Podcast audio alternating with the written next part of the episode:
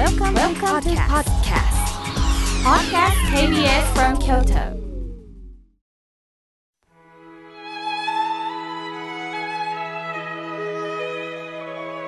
改めまして僧侶の河村明慶です今日の法話のテーマは見つめ直すについてお話しいたします今日は明かりの日だそうです1879年10月21日エジソンによって開発された実用的な白熱電球が40時間点灯し、まあ、生活に役立つということから制定されました。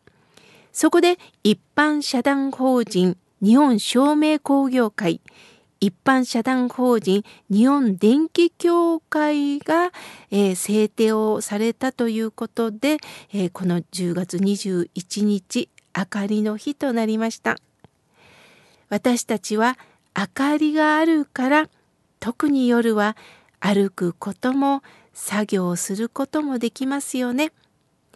停電になった時改めてその明かりのありがたさがわかるものです。さて私たちはありがたい感謝感謝と言ったりしますがどういった時にその感謝の言葉が出てくるんでしょうか？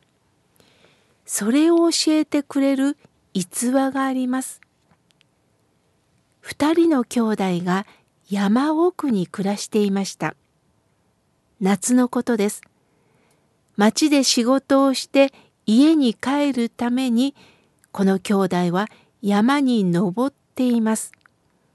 途中で喉が渇いて歩けなくなったんです。あいにく水筒は空っぽでした。そんな時に一人の男が岩に腰をかけて水筒の水を飲んでいるんです。二人の兄弟はその男に「水を少しいただけないでしょうか」と頼みました。男は笑顔で「いいですよ」二人にコップを渡して水を半分ずつ入れてくれました。兄弟のお兄さんは「ありがとうありがとう。おかげで助かりましたとお礼を言って美味しそうに飲みました。弟は、なんだ、半分かとぶつぶつ不平を言いながら不足そうに水を飲みました。コップ半分の水を喜んでおいしく飲む兄と不足に思ってまずそうに飲む弟。二人はどんな人生を歩んでいったのでしょう。ありがとうありがとう。と目の前にあるそのものに頭を下げることができたお兄さんは感謝の人生を歩むことができたそうです。それは明るい人生だったそうです。常に不満しか口にしない弟は何を見ても不平の人生を歩むことしかできず暗い人生となったそうです。私たちは100%何も与えてもらってないという人はいません。現に今息をしていますよね。平等にこの息をするということを与えていただいております。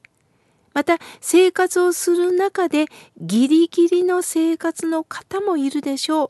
そうなると余裕もなくなりますよね。なかなか体も思い通りにならないっていう方もおられます。そうするとなんで私だけがという気持ちにもなりますよね。私だけ何もない何もないと思えば実は心までも乾いていくんです。いろんなものを与えられている人は持っていることがもう当たり前となりやすいんですよね。すると今度は自分の持てなかったことの方に目をやって不満を抱き続けるとどうしても恨む気持ちが増幅してくるんです。そうなると自分さえよかったらと自分のことだけを考えていくようになります。それが悪循環となり、さらに文句しか言えない日々となるのです。そして思うようにならないと切れてしまうということもあるんですね。仏教に却下証拠足元を照らすという教えの言葉があります。自分の足元をもう一度見つめようということです。それは原点に立ち返ろうということなんです。皆さんご存知だと思いますが、九州出身の俳優でシンガーソングライターの武田鉄矢さん。私はインタビューをしたことがあります。武田さんは下積み経験が続いた中、やっとヒット曲が出て一躍有名になりました。忙しくなってなかなか実家に帰れなくなったある時、九州でライブの仕事があったそうです。ああ、お母ちゃんに会えると思って夜実家に帰りました。お母さんはタバコ屋さんをやってるんですね。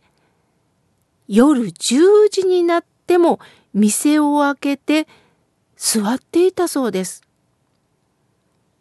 武田さんは、お母ちゃん、そんなに儲けたいんか？儲けなくていいやろ？早く店を閉めて好きなことしたらええんやろ？と言ったそうです。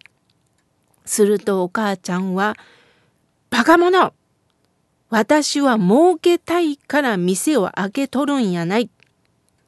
夜道は暗いから塾から帰る子供、仕事から帰る人を安心してここを歩いていけるように見回りを兼ねて開けてるんや。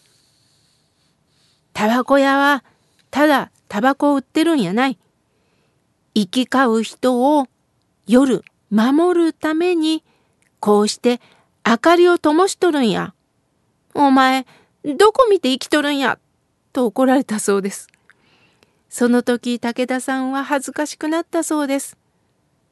売れてくるともっと上上と顔も上になってくる。すると傲慢になってしまう。そういう時ほど下下。何が大切なのか原点を見ていかないといけない。そのことを教えていただきましてね、と私にも伝えてくださいました。お母さんの存在って大きいですね。またお母様から学ばれた武田さんも響かせる心をお持ちなんだなと感じたんです。武田さんは親鸞上人の教えに出会い、本当の善人、悪人とは何なのか、人間らしく生きることを学ばれたとおっしゃっていました。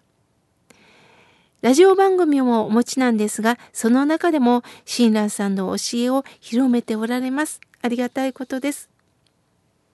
皆さん、うまくいってる時ほど調子に乗るんではありません。そういう時ほど下を向いて歩きましょう。そしてうまくいかない時、焦らず焦らず、今足元に落ちているものを見つけてください。必ず何か落ちています。それを拾って大切にしていきましょう。今日は見つめ直すについてお話しいたしました。